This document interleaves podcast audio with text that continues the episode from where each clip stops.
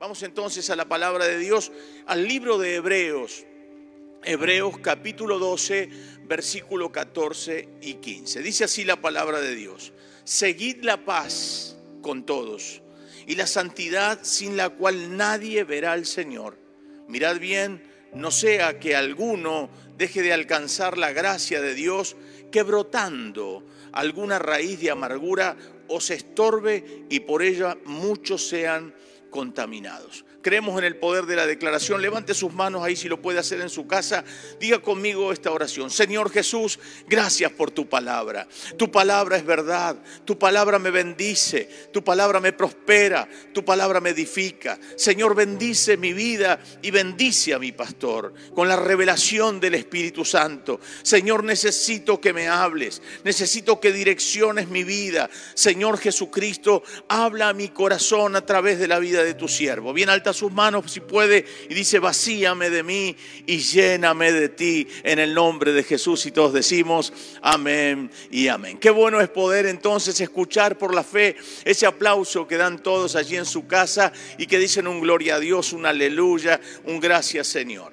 Quiero hablarles entonces de cuatro verdades de cómo identificar y vencer la amargura. Como les dije al principio, estas cuatro verdades van a estar explícitas en este pasaje y también en este mensaje. Queridos hermanos, ¿Cuántas veces hemos dicho en alguna oportunidad, esta situación me amargó el día? No tengo ganas de hacer nada. No solamente se te amarga el día, sino que también lo expresas en tu rostro, en tu manera de actuar. Y la Biblia nos enseña muchas cosas que ocurren a través de la amargura, como dice aquí, que hasta puede estorbarnos para alcanzar la gracia de Dios.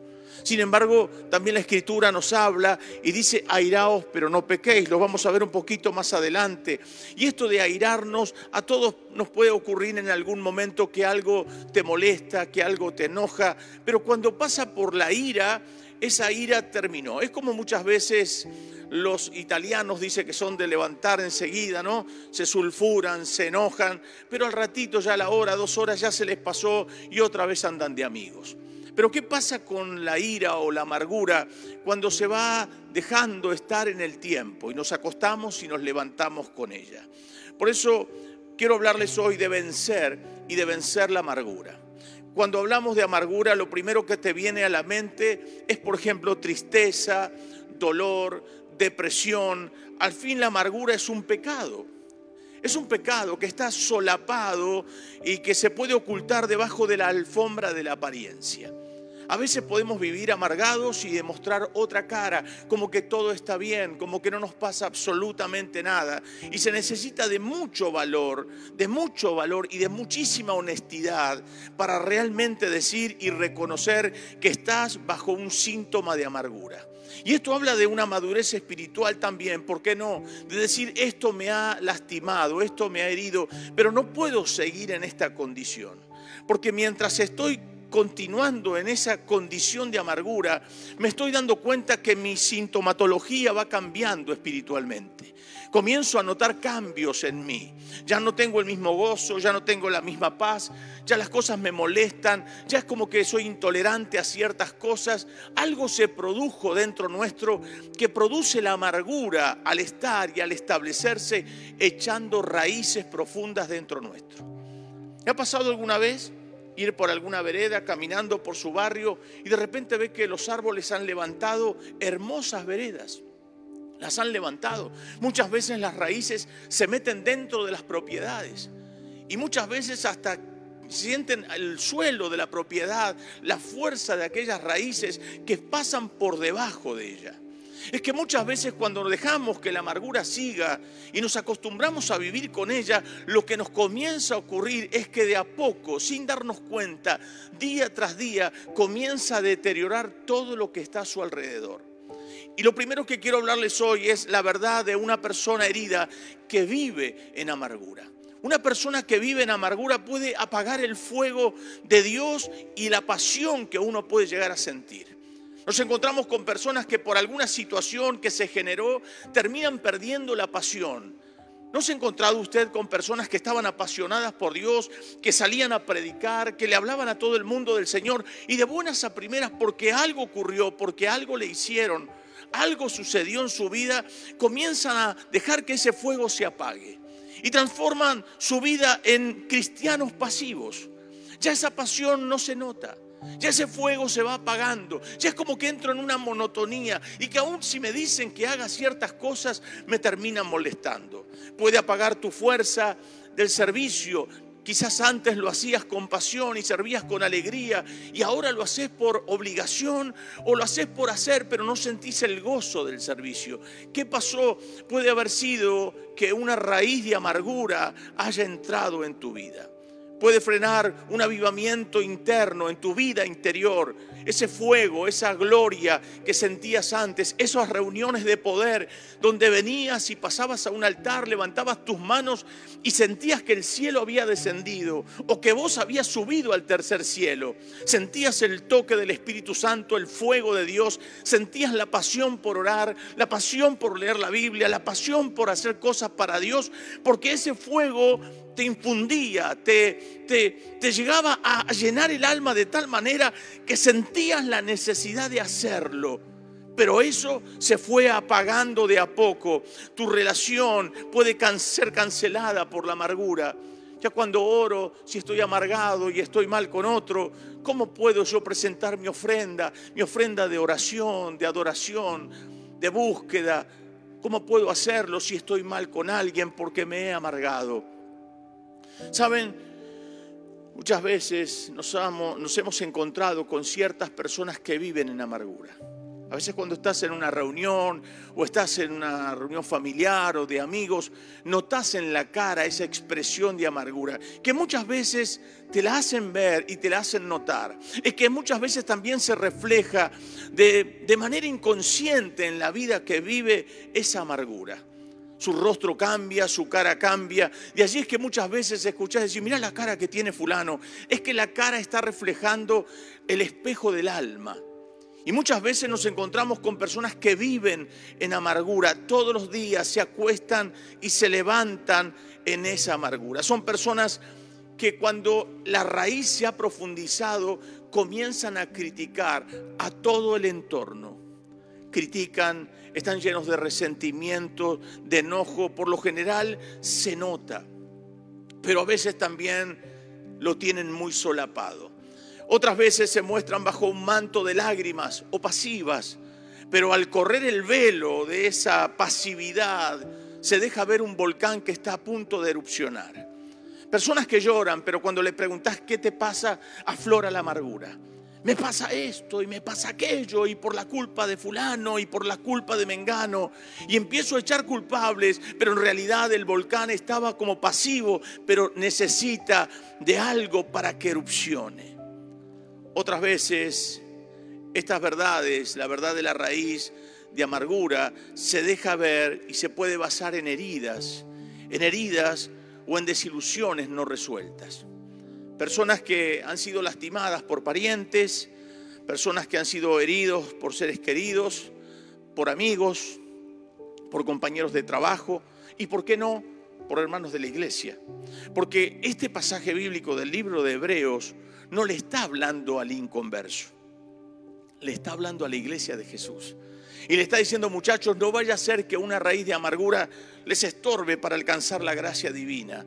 Cuidado porque no te das cuenta, pero estás por perder algo que es sumamente importante y valioso en tu vida si no sos capaz de reconocer que necesitas ayuda. Esa ayuda que solamente Dios puede darte. Una desilusión. Me viene a la mente ese momento donde alguien casi o una familia o parte de una familia se desilusiona con Jesús. ¿Se acuerdan de Marta y María? Yo se los compartía este viernes a los pastores del equipo. Yo les decía que María y Marta en el capítulo 11 del libro de San Juan, en el versículo 22 del capítulo 11, Marta le dice a Jesús, si hubieras estado aquí mi hermano no hubiera muerto. En realidad lo habían mandado a buscar a Jesús, pero Jesús se queda está ministrando, está sanando gente, está echando fuera demonios, está enseñando sobre el reino de los cielos, pero Jesús va a llegar cuatro días más tarde.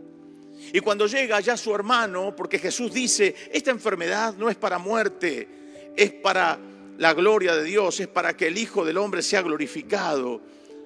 Y la verdad que cuando llega Jesús ya no estaba enfermo Lázaro, ni siquiera estaba muerto, ya estaba en un estado de putrefacción más que muerto. Y saben, esto es realmente llamativo. Llamativo es cómo Jesús entonces llega a ese lugar y lo primero que Marta le va a decir, le va a decir al Señor Jesucristo, si hubieras estado aquí mi hermano no hubiera muerto. Y en el versículo 32, un poquito más adelante, 32, 33 por allí, se encuentra con María. Y ahora María le va a decir lo mismo a Jesús, las dos hermanas, porque a veces uno lee la Biblia y piensa que era una sola la que le dijo, si hubieras estado aquí mi hermano no hubiera muerto. Pero en realidad fueron las dos hermanas. Marta se lo dijo primero y luego María se lo vuelve a repetir. Si hubieras estado aquí mi hermano no hubiera muerto. Si pudiéramos parafrasear esa frase, podríamos decir otro tipo de situación. Si hubieras estado acá, esto no hubiera ocurrido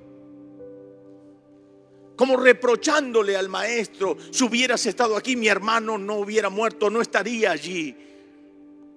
Que muchas veces nos desilusionamos cuando esperamos de los otros que nos den algo o esperamos de los demás algo que nosotros hemos pensado que deberían darnos. ¿Qué pensaba María y Marta? ¿Que porque Jesús era su, su amigo tenía que estar ahí? También pudieron haber dicho, ¿Y vos te considerabas, Jesús, amigo de mi hermano Lázaro y amigo de nosotros? ¿Cuántas veces posaste en casa, Jesús? ¿Cuántas veces charlamos y ahora llegás cuatro días después? Y Jesús tiene que salir a sostener la fe y derribar la desilusión. Y le dice, cree, yo soy la resurrección y la vida. El que cree en mí, aunque esté muerto, vivirá cree. Sí, yo sé que mi hermano va a vivir la vida venidera. Y Jesús lo llevan hasta donde estaba Lázaro y hace correr la piedra. Lo que no sabía es que en medio de la desilusión Jesús iba a hacer un gran milagro, un milagro mucho más creativo y mucho más grande de lo que pudo haber sucedido si hubiera venido a tiempo. A veces hay cosas que nos pasan y la desilusión no resuelta puede generarse también, ¿por qué no?, en una raíz de amargura profunda. Cuando no entendés algo, ¿por qué Dios no te contestó? ¿Por qué mi pareja me dejó? ¿Por qué fulano se enfermó de COVID? ¿Por qué fulano se fue? ¿Por qué, ¿Por qué pasan ciertas cosas? ¿Por qué las cosas no se dan como yo quisiera? Y nos desilusionamos y hasta a veces nos enojamos con Dios. Y permítame decir que a veces no solamente nos amargamos con la gente, también nos amargamos con Dios. Y allí entonces Jesús va a resucitar a Lázaro y luego de esa resurrección muchos de los judíos que habían llegado por causa de la muerte de Lázaro se iban a convertir a ver semejante milagro. Es decir entonces que no solamente sanó ese estado de desilusión y amargura que quizás tal vez se podía generar en el corazón de Marta o de María, sino que también hubo mucha gente convertida. El enemigo sabe que si daña el vaso, si daña tu corazón con amargura, no servirás para mucho. No podrás hacer un trayecto más amplio. En otras palabras, si dejas que la amargura se siga posesionando en tu vida y en tu corazón, es muy probable que dejes de alcanzar la gracia de Dios.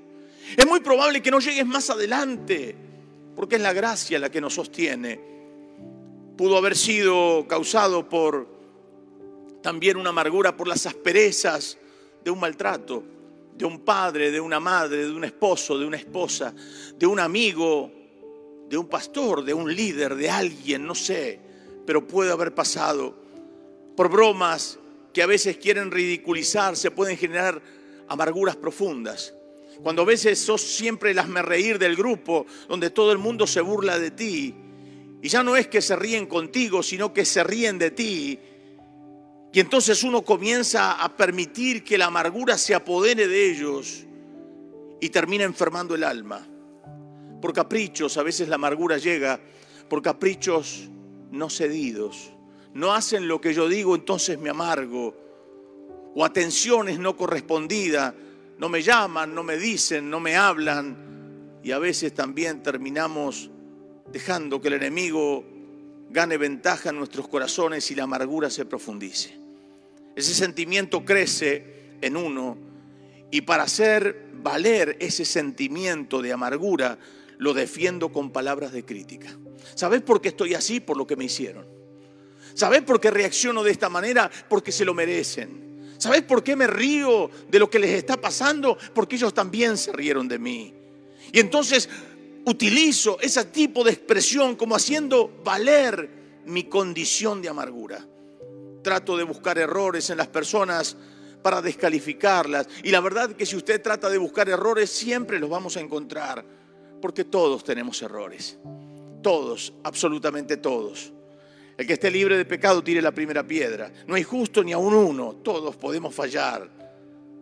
Pero lo cierto es que siempre estamos tratando de descalificar a las personas cuando somos gente que le hemos abierto la puerta a la amargura. Cuando buscas dañar con palabras, también buscarás aliados. Mire lo que dice la palabra de Dios. Tremendo lo que dice. Que no vaya a ser que esa amargura termine contaminando a muchos. Es decir, que no solamente me daña a mí, sino que puedo dañar a los míos. Porque quien vive en amargura va a enfermar a sus hijos, va a enfermar a su pareja, quien vive en amargura va a enfermar a sus compañeros de trabajo. Quien vive en amargura va a enfermar a su entorno porque busca de una u otra manera aliados que avalen ese estado de amargura. Pero quien se está haciendo daño literalmente es uno mismo.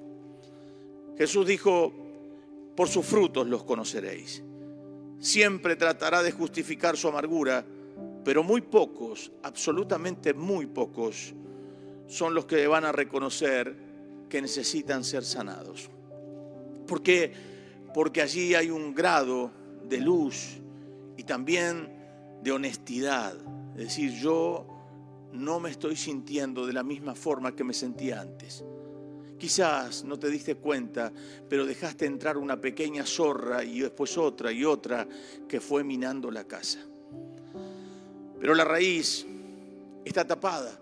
La raíz está tapada por la misma tierra, no estamos viendo las raíces, excepto cuando las raíces comienzan a brotar, haciendo presión hacia el exterior, rompiendo veredas, pisos, levantando cosas. Ahí es donde realmente vemos las raíces, si no las raíces están en la tierra, tapadas, no se ven, afloran en momentos distintos. Lo tercero, la verdad de lo que produce la amargura. La verdad que la amargura es un daño profundo, es un pecado, como dije al principio. Produce enfermedad física. Hay gente que vive amargada y se enferma. Se enferma de los huesos, se enferma en las vísceras. Es decir, en, los órganos más blandos se enferma. Les duele el estómago. Alguien dijo una vez que, que cuando uno aprieta las manos o hace un gesto de fuerza, donde viene toda esa presión es en el estómago, en las vísceras. Ahí sufren del estómago, sufren de gastritis, sufren de úlceras, sufren del hígado, sufren de los riñones, sufren del páncreas, sufren del corazón. Se terminan dañando por las broncas acumuladas. Por eso dicen algunos, y hay que expresarlas a las broncas. No, no es cierto. Quien más expresa muere más rápido. Lo que hay que hacer es llevar las cargas a Jesús, a los pies del Señor Jesucristo te puedes enfermar físicamente por seguir guardando esa amargura. Te vas a enfermar espiritualmente y mentalmente, porque quien está enfermo de amargura continuamente está pensando en esa persona, lo que me hizo, estoy pendiente, aunque viva kilómetros de mi casa, vive conmigo todos los días, siempre está en mi mesa porque hablo de él o de ella, está en mi cama porque hablo de él o de ella, está en mi desayuno, está en mi trabajo, está en mi, en, mi trayecto del trabajo a mi casa, vivo pensando en esa persona, miro el teléfono, miro las redes, estoy completamente abocado a esa persona por mi amargura. Te estás enfermando espiritualmente, te estás enfermando en la mente, te está haciendo daño y estás enfermando a tus seres queridos. Le estás quitando un tiempo de calidad hermosa a tu familia, porque no puedes disfrutar de tus hijos ni de tu relación matrimonial, porque estás continuamente ido o ida pensando en esa persona. ¿Vale la pena? ¿Vale la pena seguir arrastrando esa amargura? La amargura es una enfermedad también que puede causar dolores sentimentales. Uno se amarga profundamente con su pareja y de repente está pensando y continuamente si la relación se rompe pensando en dañar a esa persona. Hace muy poco en, los programas de televisión salió el caso de una mujer que vio a su ex marido en un lugar y fue con un palo y le rompió todo el coche. Es decir, la amargura contenida rompiendo todo a su paso. Roba tu tiempo y me limita a ser esclavo. Una persona que vive amargada termina esclavizada o esclavizado de esa persona por su propia amargura. Todo el día, como dije anteriormente, está en su pensamiento. Mire lo que dice Efesios capítulo 4, versículo 26 al 27. Airaos, pero no pequéis. No se ponga el sol sobre vuestro enojo, ni deis lugar al diablo. Es decir, que yo me puedo airar y la ira termina, como dije al principio, en un rato. Al tiempo ya estamos otra vez de amigos, no pasó nada, no olvídate, fue, fue una soncera, fue un impulso, ya está, ya pasó y seguimos adelante. Pero las personas que van y se acuestan, dice, airaos, pero no pequéis, no se ponga el sol sobre vuestro enojo, te vas a dormir mal, te levantas mal, te vuelves a acostar mal y te vuelves a levantar mal, y entonces eso se hace una amargura. Y la amargura termina dándole lugar al diablo. Te lo vuelvo a leer otra vez. Airaos, pero no pequéis. No se ponga el sol sobre vuestro enojo ni deis lugar al diablo. Porque el diablo cuando ve a alguien que retiene la amargura, dice que no ignoramos las maquinaciones de Satanás, dice San Pablo. Porque continuamente está maquinando y te está poniendo cosas. Mira, no te habla, vos tampoco. Vos no lo mires, él tampoco. Y sucesivamente, no cedas, vos tampoco. Y así, y el diablo trabaja en la mente y nuestra mente tiene la capacidad de decodificar ese tipo de pensamientos que vienen del infierno. Por eso es que el apóstol también dice que el diablo tira dardos encendidos a nuestra mente. Son pensamientos y muchas veces de amargura, que potencian la amargura, que alimentan la amargura, que dañan tu corazón y que al fin y al cabo cuando haces un balance de tu vida, te das cuenta que ya no sos la misma persona. ¿Dónde está esa pasión que experimentabais? Dice el apóstol. Gálatas insensatos. ¿Dónde está esa pasión? ¿Dónde está lo que experimentabas antes? ¿Qué pasó? Como dijo el apóstol, antes se hubieran sacado los ojos para dármelo, pero ahora porque les digo la verdad soy vuestro enemigo. ¿Qué había pasado? ¿Qué había ocurrido? ¿A qué habían cedido? Muchas veces cedemos a pensamientos y a gente que busca aliados para dañar tu corazón. Tené cuidado. Tené cuidado porque todo lo que brilla no es oro. Tené cuidado que todas las palabras que te dicen no son para tu bien. Vamos a la Biblia, lo que dice la palabra.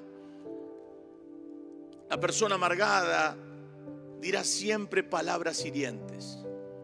Sí, eso porque no le pasó a usted, eso porque no le hicieron lo, lo, que me hicieron a mí. Es que siempre tratamos de retener la amargura como si fuera un tesoro. Y la amargura es como una fruta que está en mal estado y va dañando las frutas que están a su lado. No guardes la amargura como un tesoro, como un baluarte, porque la amargura te terminará destruyendo a ti. Cuarto, la cuarta verdad que quiero compartirles es que entonces la verdad de un pronto diagnóstico y cirugía de la amargura. Tengo que tener rapidez como para darme cuenta cuál es el diagnóstico y evaluar y hacer una evaluación personal de mi vida. Pensar cómo llegué a Cristo, cómo era mi vida. Era drogadicto, era ladrón, era pendenciero, era mujeriego, era mentiroso. ¿Cómo era mi vida? ¿Cómo llegué cuando llegué a Cristo? Llegué depresivo, depresiva, triste, separado, separada, sin rumbo, sin sueños, con ganas de morirme. ¿Cómo era mi vida? Haga una, haga, por favor, por un instante, haga una evaluación de cómo usted llegó al camino. ¿Recuerda cómo llegó? ¿Recuerda cómo vino? ¿Recuerda aquel tiempo cuando usted ya no quería vivir más y llegó a los pies de Cristo y el mensaje del Evangelio rompió las cadenas? ¿Te acordás? ¿Te acordás cuando mirabas y observabas todo con admiración? ¿Te acordás? Cuando querías cantar y adorar y no veías la hora que canten aquel coro que te motivó, que te llenó el alma. ¿Te acordás cuando llegabas y no esperabas, esperabas la hora con ansias de que el predicador salga y comparta un mensaje como este? ¿Te acordás? Que no veías la hora que hagan el llamado al altar para correr al altar y que alguien te ponga las manos. ¿Te acordás cuando llegabas a tu casa luego y compartías la palabra con tus hijos, con tus hijas, con tu esposo, con tu esposa, con tus amigos, tus hermanos? ¿Te acordás? ¿Te acordás cuando el Señor hizo el llamado para el servicio y ahí pasaste y dijiste, Señor, heme aquí, envíame a mí, a lo que tú quieras yo haré? Y empezaste a crecer y a desarrollarte. Dejaste las drogas, el vicio, la mala junta. Dejaste de hablar mal, dejaste de pensar mal. Y tu vida fue transformada de manera radical. Pasaron el tiempo y algo ocurrió en el camino del servicio, empezaste a notar que las cosas eran más lindas de lo que pensabas, pero de buenas a primera alguien clavó un dardo de amargura. Alguien te volvió a dañar, alguien te volvió a lastimar en la misma cicatriz. Alguien hizo algo y el enemigo, sabiendo tu ADN, de dónde te tenía, aprovechó la oportunidad. Y empezó a aflorar porque dejaste que esa, ese dardo entre a tu corazón y se transforme en una raíz, en una raíz que dará frutos de amargura. Y ya cuando llego a casa, ya no cuento las grandezas de Dios, ya comienzo a contar lo que me molesta. Y ya no hablo bien de aquellas personas que cantaban lindo, ahora las miro y digo, están desafinando. Ya no hablo bien del predicador porque digo, ya no usó bien la simetría en su homilética. Ya es como que empiezo a observar y digo, esto no lo hicieron bien o lo pintaron mal. Y me empiezo a desviar. Y cuando me doy cuenta, aquel servicio que había comenzado a hacer y aquello que me apasionaba a diario, lo comienzo a cuestionar. ¿No será que será que será que no me di cuenta? que una raíz de amargura entró a mi corazón. Y lo que tengo que hacer rápidamente es hacer una evaluación de mi propia persona, no del otro. Porque a veces en este tipo de mensajes decimos, Dios quiera que lo esté escuchando fulano de tal. Pero es para ti, es para ti, es para nosotros, es para mí, es para todos nosotros. ¿Qué está ocurriendo dentro tuyo? ¿Estás perdiendo esa pasión que experimentabas? ¿Estás perdiendo ese, ese toque especial? Ese condimento que le daba la pasión a las cosas de Dios. Estás empezando a oír personas que lo único que hacen es agudizar tu amargura. O tenés de aquellos amigos que te hablan esta palabra y que te dicen que se puede salir de esa amargura. Porque si sigues arrastrando la amargura, no tendrás un buen final. La verdad de un pronto diagnóstico es sumamente importante. ¿Saben? En el año 1988 mi madre murió. Y la verdad que cuando crecí me di cuenta por qué había muerto. Le agarró un cáncer en sus partes íntimas, porque había descuidado ese, ese tratamiento regular. el hacerse el chequeo regular que todas las mujeres se hacen. Y lo dejó estar. Y dejó pasar más tiempo de lo necesario. Se hizo luego un chequeo y esa enfermedad había aflorado. La operaron, pero al fin y al cabo eso ya luego se había desparramado a otros órganos. Y siendo el año 88, ella dejó de existir en esta tierra. ¿Sabe por qué? Porque no hubo un diagnóstico rápido, porque se dejó estar. ¿Por qué muchas personas se pierden en el camino? Porque atesoran la amargura como un bien, porque hacen valer su amargura por lo que otros le hicieron sin darse cuenta que se están dañando a sí mismos. Y no pasa porque pases y vayas de pastor a pastor o de iglesia en iglesia. Es que el diagnóstico lo debemos hacer a diario. Por eso Jesús le lava los pies a los discípulos. ¿Se acuerdan? Y Pedro dijo, a mí no me vas a lavar los pies. Si no te lavo no tendrás parte. Bueno, báñame. No, no, no. El que está limpio ya está limpio, Pedro. Solo los pies. Porque en este transitar de la vida puede que sea que venga algo y se te quiera pegar. Ahora, haciendo un diagnóstico, algo me molestó, algo me dañó, algo cambió mi estado. Si haces un balance de cómo estabas cuando arrancaste, cómo estás ahora y si estás mejor, gloria a Dios. Pero si estás perdiendo la pasión y si las cosas te molestan y te enojan, y si te pones mal con todos, si te levantas a la mañana y estás huraño, huraña, maltratas a los tuyos, te enojas con tus hijos, insultas a tu mujer o a tu esposo, te enojas del mundo, del gobierno y de todo lo que se te ocurra, ¿no será que hay una raíz de amargura que estás guardando dentro tuyo? Nos evaluamos y reconocemos que algo entonces cambió en nosotros. Y lo que cambió no fue para bien. Lo que cambió fue para mal.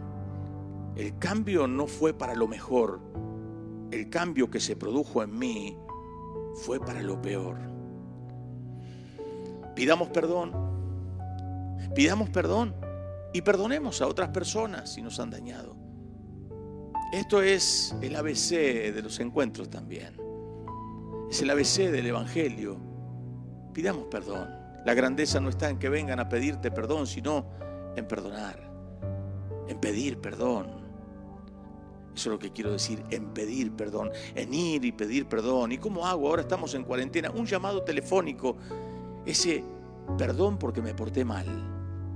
Porque por más que, que pasen las cosas, si no hay perdón, volvemos a foja cero. Es como cortar o podar la planta por arriba si no pides perdón. Cortas, pero en realidad está fortaleciendo las raíces. Por eso cuando uno poda, yo aprendí por mi suegra que se poda siempre en los meses que no tienen R. ¿Sabía usted? Se poda mayo, junio, julio, agosto luego ya no se poda.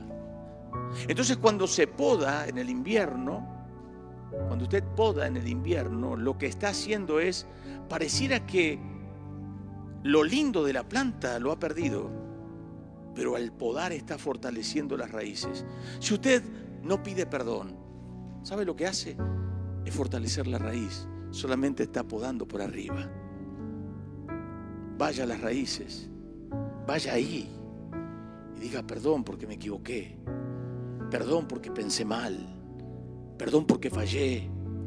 Tengo que pedir perdón porque ya no siento pasión por lo que hacía o por lo que hago. Perdí el deseo, el anhelo, el servicio, perdí todo. Perdón. Que el Padre haga una cirugía en nosotros, en nuestros corazones por medio del Espíritu Santo. Y nos dé una nueva oportunidad por medio de los méritos de Cristo Jesús. Una nueva oportunidad por su sacrificio. Que el Espíritu Santo pueda vernos rendidos en el altar, como cuando alguien lo van a operar. Usted lo ve que entra en una camilla entregado para que lo operen. Pongámonos en el altar. Digamos, Dios, yo no puedo vivir un día más con esto. Yo no puedo vivir más con esta amargura. Yo tengo que ser libre, porque me estoy dañando a mí mismo y estoy dañando a los que más amo. Yo necesito que me opere ese Espíritu Santo. Reconozco que aquel día presté oídos, reconozco que aquel día eso me molestó, reconozco que aquel día alguien me dañó, reconozco que me puse a mirar lo que no edifica, sino lo que destruye.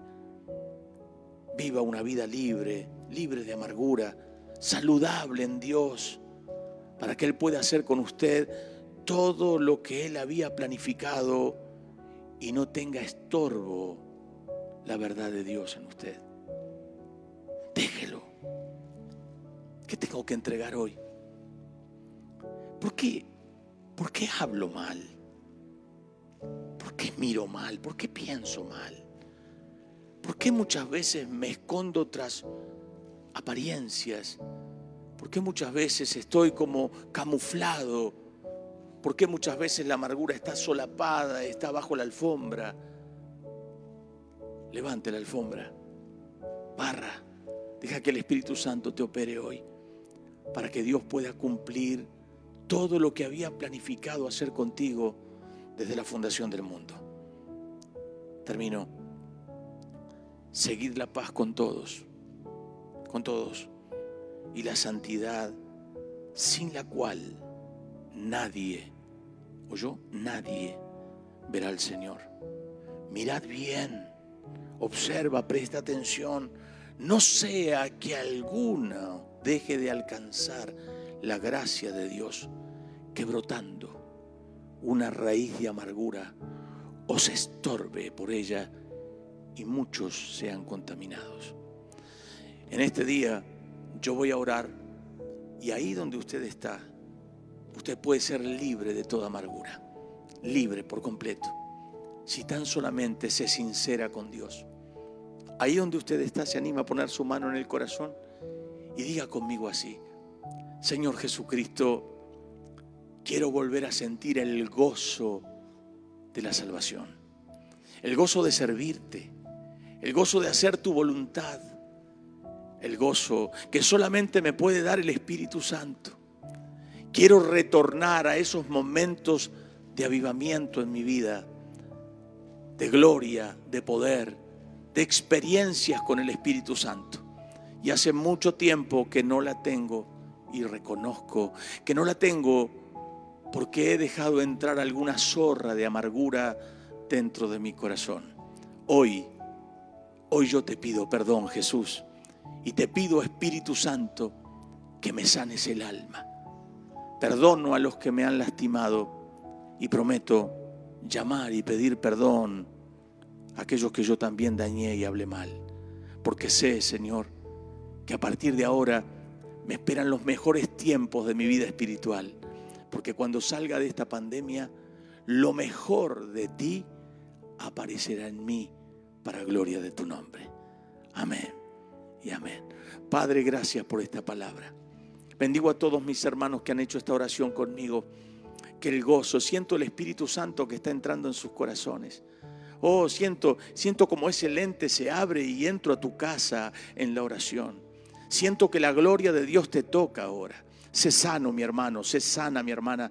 Sé libre en el nombre de Jesús. Le ordeno a ese espíritu inmundo que te ató en la amargura, que te encadenó en la amargura, en el nombre de Jesús, que suelte tu mente y suelte tu corazón ahora, por el poder del Espíritu Santo. Declaro que naciste para amar a Dios y para servirlo. Declaro que a partir de este momento el fuego del Espíritu Santo se enciende en ti. Declaro que vienen tiempos gloriosos sobre tu vida y que el Señor va a envolverte con la pasión del Espíritu Santo, para que cuando esto termine, la llama del Espíritu Santo esté más encendida que nunca en ti, para que tú también puedas encender a otros.